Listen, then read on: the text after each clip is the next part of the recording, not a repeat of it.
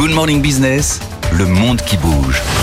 Benahouda, effectivement, les grands armateurs ne passent désormais plus par le golfe d'Aden et la mer Rouge, là où transite quand même 40% du commerce maritime mondial. Les rebelles yéménites Houthis ne cessent d'attaquer les bateaux. Que veulent faire les États-Unis dans les prochains jours? Gardien de la prospérité, c'est le nom provisoire euh, tout à fait évocateur de l'opération multinationale euh, de protection maritime que doit annoncer le ministre de la Défense des États-Unis lors de sa tournée au Moyen-Orient, euh, accompagné du chef d'état-major de l'armée. Il l'entame aujourd'hui par Israël. Ensuite, il se rend à Bahreïn, où est basée déjà une force américaine déjà prévue à cet effet. Puis direction le Qatar. Selon des informations concordantes, cette protection armée devrait en principe couvrir l'ensemble des navires commerciaux, quel que soit le pavillon, y compris donc ceux de complaisance. La composition de cette force gardien de la prospérité n'est pas encore précisée. Les marines britanniques et françaises sont susceptibles d'y participer et différentes armées arabes de la région, a priori, l'Arabie Saoudite, Bahreïn, Égypte, Émirats Arabes Unis, Jordanie, Oman et Qatar. Le Pentagone évoque euh, en tout une douzaine de nations.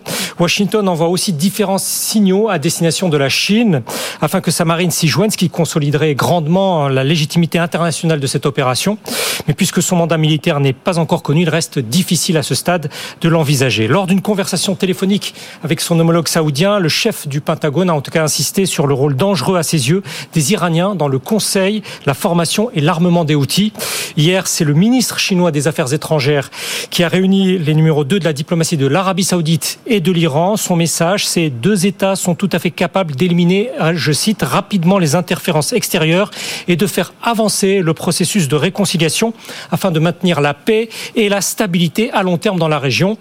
Dans ce dossier, Pékin privilégie encore une issue négociée où chaque puissance régionale interviendrait auprès de celui qui a priori l'écoute avant que les Américains ne songent à attaquer le Yémen dans des positions au sol. Bon, bien évidemment, tout ça, c'est sur fond euh, de guerre entre Israël et le Hamas. Est-ce qu'il y a des, pour les Américains, euh, une manière aussi euh, d'influer sur le conflit en cours pour régler ce problème Oui, euh, les Américains veulent que les Israéliens commencent à prendre en compte l'ensemble des paramètres en jeu au Moyen-Orient.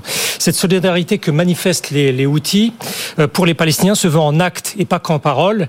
Le mouvement yéménite s'est engagé à poursuivre ses attaques maritimes tant qu'Israël n'aura pas mis fin à ses opérations militaires à Gaza. Toutefois, les rebelles yéménites, par communiqué, ont fait état de pour parler engagés avec des parties internationales, je cite, sous les auspices de Oman, voisin du Yémen et médiateur euh, régional historique, même s'il n'y a pas de cela peut suggérer une volonté de désescalade de la part des Houthis. D'après euh, différentes sources, il est dans l'intention du ministre américain de la Défense, de son côté, d'amener le gouvernement israélien à diminuer l'intensité de sa campagne militaire. Si les États-Unis n'établissent pas de lien explicite avec ce qui se déroule autour du Yémen, la première agence de presse américaine, AP, elle le fait clairement en baptisant leur opération maritime euh, gardien de la prospérité. C'est aussi une manière pour les États-Unis de signifier à tous les protagonistes que le risque de déflagration régionale prenant une dimension économique mondiale doit conduire à des compromis. Le directeur du centre d'études israéliennes d'une grande université aux États-Unis explique qu'il y a un glissement de la pression exercée par le gouvernement américain qui tend vers des fuites, vers des exhortations publiques vis-à-vis des autorités israéliennes. Il est clair, selon cet expert, que l'administration Biden est à bout de patience. Voici deux indications parmi bien d'autres. Il est rapporté que le Conseil à la sécurité nationale de la Maison-Blanche a réclamé de ses interlocuteurs en Israël des plans pour entamer des opérations plus étroites, plus chirurgicales. Je cite, quant au chef du Pentagone, il attend, d'après son entourage, une articulation très claire ce lundi. Mais un ancien haut diplomate américain proche des démocrates s'empresse d'assurer que rien n'est dicté aux Israéliens.